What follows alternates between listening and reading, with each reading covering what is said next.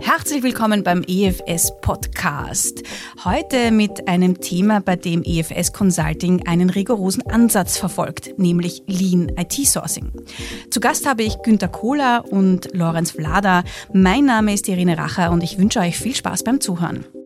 Ja, hallo, herzlich willkommen beim EFS Podcast. Ich habe heute bei mir zwei EFS-Experten wieder im Studio und zwar Günter Kohler, er ist Partner. Hallo, freut mich und Lorenz Vlade ist Project Manager bei EFS. Ja, hallo, freut mich ebenso. Schön, euch da zu haben. Äh, es ist immer ganz spannend, einen Termin zu finden mit euch zwei super busy Menschen. Aus welchem Termin habe ich euch rausgeholt gerade? Also zuallererst danke für die Einladung. Ich glaube, ich spreche für uns beide. Wir sind wahnsinnig gerne hier. Wir haben den Terminblocker, den du uns sehr, sehr zeitig vorausgeschickt hast, sehr, sehr ernst genommen. Mich persönlich reist du von der Kaffeemaschine herüber und gedanklich war ich schon voll und ganz im Thema und brenne natürlich schon seit Aufstehen in der Früh für IT-Einkauf und für Dienstleistungssteuerung. Dann kann das ja nur ein super Podcast werden. Ja, und ich freue mich auch da zu sein. Ich finde es cool, ähm, dass wir endlich diese Chance gefunden haben, darüber zu reden, über unser Thema, das uns so sehr am Herzen liegt. Und ja, wo, wo reißt es mich gerade raus oder wo reißt du mich gerade heraus? Wir sind bei namhaften Automotive OEMs in der Regel im Einsatz und haben daher einen sehr vollgefüllten Terminkalender. Genau. Ja, super. Vielen Dank. Dann starten wir gleich hinein. Günther, magst du uns gleich mal erzählen, was denn das ist, mit was wir uns heute beschäftigen? Sehr, sehr gerne. Ich probiere ein wenig auszuholen, nicht zu viel und möglichst auf den Punkt zu kommen. Wir leben in einer digitalisierten Welt. Also Digitalisierung, digitale Transformation ist ja bei weitem nicht mehr nur eine Strategie, PowerPoint-Präsentation, sondern Realität. Und so wie es gelebt und umgesetzt wird, wird ein großer Teil von digitalen Leistungen der Unternehmen nicht in-house erbracht, sondern sehr, sehr oft nach extern vergeben. Und da gibt es sich ganz einfach eine natürliche Schnittstelle. Es gibt interne Fähigkeiten, interne Leistungen, es gibt extern zugekaufte. Und irgendwie muss ich dazu kommen. Irgendwoher muss ich sie einkaufen und wenn dann eine Dienstleistung erbracht wird, ein Service, muss das weiterhin gesteuert werden. Und genau in dieser Schnittstelle spielt sich IT, Sourcing und Provider Management ab. Kannst du das ein bisschen genauer erklären, wie so ein Einkaufsprozess abläuft? Wie funktioniert Man hat einen Bedarf, man braucht eine Leistung, man braucht einen Inhalt. Das wird formuliert, vorbereitet, wird dann auf den Markt gegeben. Man sucht sich passende Dienstleister dafür, geht in Verhandlungen, wählt einen oder mehrere dafür aus und nach einem Onboarding oder Andocken an die eigene Organisation geht man über in einen laufenden Betrieb, in eine Zusammenarbeit. Und genau darin spielt sich alles ab, nämlich das IT-Sourcing. Ich kaufe es, und die laufende Dienstleistungssteuerung, Provider Management. Für wen ist denn das besonders wichtig? Also wer soll jetzt genau zuhören? Ist das branchenabhängig oder Unternehmensgröße abhängig? Äh, also wer kann sich da jetzt gerade besonders angesprochen fühlen? Die erste simple Antwort muss natürlich sein, alle. Und genauso kann es nicht sein. Prinzipiell ist es im privaten, aber auch im öffentlichen Sektor gleich relevant. Ähm, Digitalisierung ist privatwirtschaftlich genauso wie öffentlich ein gleich wichtiges Thema. Wer soll sich angesprochen fühlen oder mit wem arbeiten wir großteils zusammen? Eine relevante Organisationseinheit ist immer sicherlich der Einkauf. Sofern vorhanden, sofern so aufgesetzt, ein spezialisierter IT-Einkauf hat einen wichtigen Anteil an diesen Prozessen. Aber noch viel wichtiger ist wirklich der Fachbereich selbst. Die Abteilung, die Personen, die einen bestimmten Bedarf haben, die eine bestimmte Leistung benötigen und diese eben nicht intern erbringen wollen oder können, sondern extern benötigen. Was kann denn das sein? Also welche IT-Services könnten da gekauft werden? Es können so klassisch genannte Commodity Services sein, ähm, der Betrieb eines Rechenzentrums, Server Services. Es könnte Storage Services sein. Aber genauso gut Entwicklungsdienstleistung. Die Entwicklung neuer Tools, die Entwicklung von Software wird sehr, sehr oft eben nicht in-house erbracht, sondern extern zugekauft, aufgrund von Expertise, die extern besteht. Und das könnte Greenfield erfolgen, bedeutet, ich kaufe zu Entwicklungsleistung, kann aber genauso gut auf eine Art Brownfield-Lösung gehen. Ich wende mich an einen Anbieter einer bestehenden Plattform, die dann gekauft wird, angedockt wird, sicherlich nochmal adaptiert und weiterentwickelt wird. Und in all diesen Fällen habe ich einen internen Bedarf, der sich in der digitalen Welt abspielt. Und einen guten Teil davon benötige ich von extern, weil innovativer, weil kostengünstiger, weil professioneller, weil mehr Kappa da ist, gibt es ein großes Sammelsurium an Gründen. Jetzt habe ich gleich, wenn ich es gleich aufgreifen darf, ich habe gleich so ein Leuchten in deinen Augen gesehen. ähm, was ist denn das, was, was euch so zum Thema bringt oder was euch brennen lässt? Weil es ist ja nicht so, dass man sagt, man greift ein Thema auf und sagt, damit könnte man ja Geld verdienen, das wäre sinnvoll, sondern da ist ja meistens auch irgendwas drinnen, das einen persönlich total interessiert oder wo man, wo man aufsetzt persönlich. Was ist denn das bei euch? Vielleicht, Lorenz, darf ich dich mal bitten, hier zu antworten. Ja, wofür brennen wir? Das ist eine super, super spannende Frage. Also ich glaube, es kommt grundsätzlich aus unserer EFS-DNA heraus. Und warum wollen wir das machen? Und ich glaube, unsere intrinsische Motivation war immer zu sagen, wir wollen den Menschen helfen, ihre eigenen Unternehmen besser zu machen und äh, gleichzeitig äh, diesen Lernprozess, diesen Lernweg auch mit uns gemeinsam zu beschreiten. Das ist deswegen besonders spannend, weil uns das hilft, besser zu werden in dem, was wir tun und gleichzeitig aber auch einen großen Mehrwert für den Kunden schaffen. Heißt, wir lernen all along stetig dazu, haben deswegen eine, ein großes Expertisengebiet, das wir stetig aufbauen und verbessern. Und unser Kunde hat einfach was davon. Ja. Günther, was ist es dann, was dich fasziniert, was dich am Thema so brennen lässt? Ja, dann ergänze ich nochmal kurz. Leuchten in den Augen, definitiv. Das eine Thema ist Digitalisierung. Ja, alles wunderbar. Was mich in dem Fall fasziniert ist, dass es sehr, sehr hands-on ist und gelebte Digitalisierung. Sich also nicht auf einer Ebene von PowerPoint-Slides und äh, Strategiegesprächen abspielt, sondern da passiert es wirklich. Und wenn wir mit so einem Projekt mit dem Kunden gemeinsam am Ende angekommen sind, dann ist das danach Realität. Ähm, und die Welt ist digitalisiert. Das läuft. Was man sicher oder was man vorher vielleicht auch raushören konnte, ist diese Schnittstelle. Es ist natürlich das, wo wir arbeiten dürfen im Einkauf und dann auch im Zusammenarbeiten, das ist die Schnittstelle zwischen internen Fähigkeiten und dem gesamten Ökosystem an Dienstleistern außen. Und an Schnittstellen entsteht immer Reibung. Und da ist es spannend zu arbeiten, denn im Hintergrund geht es auch hier nicht nur einfach um digitale Leistung, sondern sehr, sehr oft um den Menschen, der das tut, der diese Leistung erbringt. Ja, und da ist immer Spannung drin in der Arbeit. Und da wird es auch, glaube ich, nie langweilig. Da möchte ich jetzt gerne noch ein bisschen nachfragen. Wo menschelt es denn dann oder was ist denn das, dieser menschelnde Aspekt? Ich glaube, es liegt hauptsächlich daran, dass man einfach äh, feststellen muss, wie gehen die Leute an das Thema heran? Ähm, ist es jetzt ein Thema, das beispielsweise häufig bearbeitet wird und in einem operativen Rhythmus immer und wieder aufgegriffen wird im täglichen Doing? Oder ist es jetzt ein Projektsetting, das unregelmäßig wiederkommt? Äh, und in dem Moment, wo man ein, ein, Thema hat, das wirklich beispielsweise wie eine Ausschreibung nur alle drei bis fünf Jahre ansteht, ist es durchaus ähm, eine andere Herausforderung für die Personen selbst. A, weil sie mal inhaltlich vielleicht mit dem Thema nicht ganz so umgehen können oder vielleicht nicht diese Erfahrung haben, diesen täglichen, eben dieses jeden Tag damit zu arbeiten, mit anderen Leuten in Kontakt zu treten, die dieses Thema vielleicht besser kennen aus einer Historie heraus. Und daher ist es ganz wichtig eben äh, zu verstehen, jemand, der an einem Thema nicht 100% sattelfest ist, geht auch anders heran. Er spricht anders, er hat einen anderen Umgang. Das Projektmanagement, das Setting ist einfach ein anderes. Und wenn wir dabei unterstützen können, sind wir in einer ganz äh, wesentlichen, vorteilhaften Position, einfach um Mehrwert zu generieren. Also wir sind schon ganz stark beim Thema Mehrwert zu sagen, was, warum soll euch ein Kunde dafür engagieren? Warum macht er das nicht selber? Genauso ist es. Ähm, zuerst einmal, der Kunde muss feststellen, es gibt diesen Bedarf. Ich glaube, der Bedarf ergibt sich in der Regel daraus, dass man feststellt, der Betrieb braucht etwas. Ja, man, man hat vielleicht nicht die Fähigkeiten oder man möchte das nicht intern besetzen, ähm, diverse, diverse Aufgaben. Äh, und gleichzeitig äh, stellt man dann fest, ich bin aber jetzt äh, im Rahmen dieses Ausschreibungsprozesses oder am Start dieses Ausschreibungsprozesses nicht ganz so sattelfest. Ich möchte mir externe Unterstützung holen, damit dieser Prozess professionalisiert abläuft. Äh, und diese Verbindung von beiden Dingen ist, ist glaube ich, der essentielle Baustein dafür, warum man uns beauftragen sollte oder beauftragt ganz generell. Könnt ihr gleich mal so ein bisschen diesen Prozess erklären, wo ihr reingeht, wo ihr startet oder an welchem Punkt euch jemand kontaktiert und wo ihr dann üblicherweise einsteigt und wie so ein Prozess dann ablaufen kann?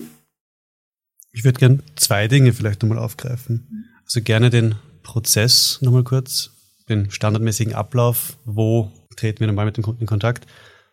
Und aber auch die zweite Frage gerne noch tiefer legen oder ergänzen, was läuft bei uns eventuell anders wo feilen wir am Vorgehen, um einen speziellen Mehrwert hineinzubringen. Weil da darin auch die, der Spaß in unserer Arbeit liegt, einen Schritt einfach weiterzudenken. Ich mache mal ganz kurz noch, wie läuft sowas ab? Wir haben ein, nennen wir es mal so, in drei Segmenten ein Denken. Das erste ist die Ausschreibung. Das heißt, ich entdecke einen Bedarf oder ich habe einen Bedarf, ich formuliere den, ich platziere ihn am Markt, ich gehe in die Verhandlungen und ich wähle ein oder mehrere Dienstleister aus. Danach kommt die sogenannte Transition, bedeutet ein Andocken des neuen Dienstleisters an meine Organisation und ihn hinzuführen auf volle Leistungsfähigkeit. In vielen Fällen ist es auch ein, man ersetzt einen alten Dienstleister durch einen neuen, also muss nicht sein, dass es zuerst gar keinen gab und dann kommt ein neuer, aber der neue kommt an bei mir im Unternehmen. Und danach kommt die dritte Phase oder der dritte Block ist der laufende Betrieb. Bedeutet, wir haben gestartet, zusammenzuarbeiten und im Idealfall wird die Leistung so erbracht, wie sie meinen Wünschen entspricht. Mit, aber doch sehr, sehr oft immer wiederum den Bedarf nachzusteuern, in kurzen, oft nur noch Taskforce-Projekten nochmal kleinere Problemchen zu beheben und die, die Qualität der Dienstleistung hochzuhalten. Was in unserer Arbeits- und Denkweise dann auch noch eine Rolle spielt, ist, wenn man sich das Ganze sich als Kreis vorstellt, mit eben gerade drei Elementen, die drin enthalten waren, ganz zentral eben Herzen davon, eben die digitale Transformation. Die wiederum zieht sich eigentlich durch alle Blöcke und alle Phasen durch. Ähm, Transformation kann Inputgeber sein für den Bedarf, etwas kaufen oder etwas andocken zu müssen. Sie zieht sich aber durch, durch eine Transition, in der ich beginne, ein Zusammenarbeitsmodell nochmal neu zu denken, neu aufzubauen und auch im Betrieb drin wird ständig optimiert und weiterentwickelt. Und in diesen vier Elementen spielt sich so unsere Arbeit ab. Und was macht ihr dabei anders? So in High-Level oder eher plakativen Worten gesprochen, wir bemühen uns redlich ähm, mit möglichst hoher Effektivität und Effizienz für die Kunden ein Optimum zu kreieren. Und zwar ein Optimum im Sinne der Leistung, ein Optimum aus dem fachlichen Fit, dessen, was sie kaufen, gemeinsam mit dem Optimum an Qualität, in der sie es erhalten und Kosten, die dafür aufkommen. Und zwar eben langfristigen Betrieb dieser Dienstleistung, aber auch natürlich eben Prozess, der dorthin führt, nämlich Ausschreibung und Transition. Aber das ist so die, die Zielrichtung, auf die wir hinarbeiten. Und das Ganze, ja, wenn wir es bei uns intern besprechen, ist es ganz einfach das Wort Lean, das das am besten abbildet. Es ist ein Lean IT Sourcing und Provider Management. Ja, was bedeutet Lean IT Sourcing? Also ich glaube, es ist, danke, danke für den Ausführungen, Günther. Ähm, für uns ist Lean IT Sourcing ja auch äh, eine Entschlankung des gesamten Prozesses. Also wir versuchen auf der einen Seite eben den erwähnten fachlichen Fit so gut wie möglich herzustellen. Das ist auf, vor allem auf der Seite der zukünftigen Dienstleister. Aber die Qualität darf in einer Ausschreibung, in einem Vertragswesen, das häufig auf mehrere Jahre ausgelegt ist, nicht fehlen. Ähm, und trotzdem versuchen wir aber Verträge, neue Verträge, Anforderungen so knapp wie möglich zusammenzufassen, um nicht ein aufgeblähtes Vertragswerk zu haben, das dann A vom Fachbereich oder vom Dienstleister mehr schwer interpretiert werden kann und auf der anderen Seite auch keinen Mehrwert bietet, weil ähm, Sie kennen das vielleicht aus, aus, aus der Praxis. Man fängt an, wenige Dinge aus einem Vertrag wirklich nur äh, praktisch zu leben und der Rest ist Beiwerk, das nie verwendet wird. Und das versuchen wir eben zu verhindern dass man einfach äh, kein aufgeblähtes äh, extra Volumen mitbringt äh, in Vertragsverhandlungen, in, in Langzeitvereinbarungen mit Dienstleistern, die dann eigentlich nur mein Lexikon darstellen. Lorenz, kannst du uns dazu noch ein paar konkrete Beispiele nennen? Wir haben, wir haben eine breite Toolbasis. Ich glaube, Tools nutzen viele, viele Anbieter, aber wir haben selbst entwickelte Tools, vor allem im Bereich der Entscheidungsunterstützung. Dort ist es sinnvoll, frühzeitig, auch äh, kurz, kurz während der Anforderungsanalyse schon zu wissen, welchen Mehrwert generiere ich aus, aus der Tatsache, dass ich frühzeitig weiß, wie viele Anbieter werden es beispielsweise. Wie sieht ein Bündelschnitt aus? Äh, und diese Dinge bringen, bringen einfach eine strategische Komponente hinein, die uns, die uns einfach frühzeitig auf den richtigen Weg bringt. Aber gleichzeitig haben wir auch eine Form der Automatisierung im Projektablauf und Tools äh, in der Pipeline. Und der Günther hat hier, hat hier auch einen, einen glaube ich, interessanten Einblick ja, dazu. Gehe ich, geh ich gerne kurz darauf ein. Denn das eine ist, Entscheidungsfindung muss treffsicher sein. Da hast du gerade eben die Ausführung hier schon auf den Punkt gebracht. Ein zweiter Aspekt, den wir aufgreifen, ist die Verlässlichkeit und die Dauer des Projektes. Und auch da spielen Tools eine sehr, sehr wichtige Rolle.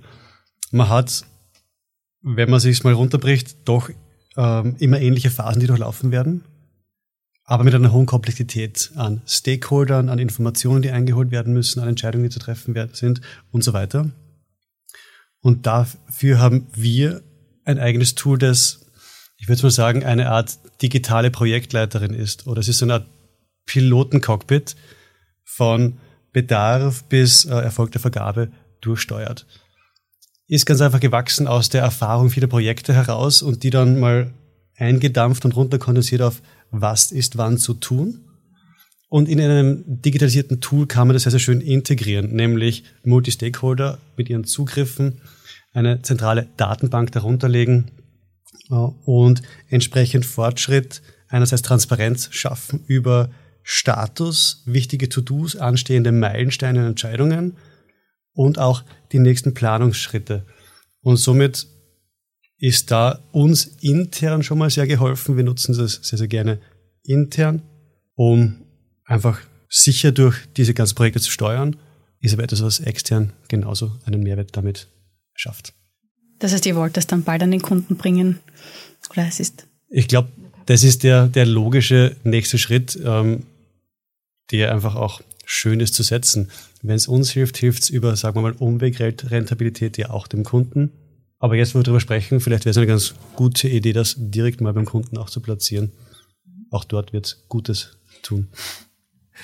Genau, Gutes tun. Ja, was können wir noch besser? Ich glaube, für uns ist wichtig festzustellen, äh, dass wir, dass wir mehr als auf der Ebene der Tools gut sind. Äh, und, und, und deswegen gleich der nächste Gedanke dazu. Wir leben Lean auch wirklich. Lean Sourcing bedeutet ja auch schlank, präzise, detailliert zu arbeiten, gleichzeitig ein Vertragswerk zu haben, das vielleicht nicht aufgebläht ist, sondern dort äh, gekürzt, wo, wo, wo sinnvoll, aber es gleichzeitig auch an Stellen ausführlich zu behandeln, wo es notwendig ist. Also wenn Sie jetzt Leistungsanforderungen haben, die umfänglich sind oder umfangreich sein, äh, sein müssen und dementsprechend auch ein paar Formulierungen mehr brauchen, ist es wichtig und gut, soll auch so sein aber gleichzeitig ist der Grundgedanke schon so weit, dass man sagt, Reduktion, Entschlankung so weit wie möglich, präzise, präzise und detailliert, wo, wo man es wo man's nötig hat dann. Und gleichzeitig muss das Vertragswerk und ähm, der Sourcing-Prozess klar und verständlich bleiben und für alle, für alle Parteien, sowohl für Dienstleister äh, als auch für Fachbereiche oder den Einkauf, äh, simpel genug sein, um, um, das, um das einfach praktisch rüberzubringen. Und ein dritter Punkt, der, der uns äh, noch, noch eingefallen ist, beziehungsweise den wir, den wir permanent auch leben an der Stelle ist, eine Art Co-Creation im Ausschreibungsprozess. Der Günther hat es am Anfang schon erwähnt, ich glaube, die menschliche Komponente ist sehr wichtig. Und dementsprechend ist für uns eine vertrauensbasierte Kooperation das A und O. Ich denke, das ist im, im, in einer Zusammenarbeit mit Kunden, in Kundensettings immer sehr wichtig. Ähm, aber gerade das gemeinsame Arbeiten von Lösungen ist, ist hier im Vordergrund. Und das ist vielleicht nicht immer so bei den Beratungsunternehmen gleich aufgebaut wie bei uns. Wir versuchen hier schon eigene Lösungen einzubringen und die dann individuell so anzuwenden, dass es eine gemeinsame gute Lösung für den Kunden wird.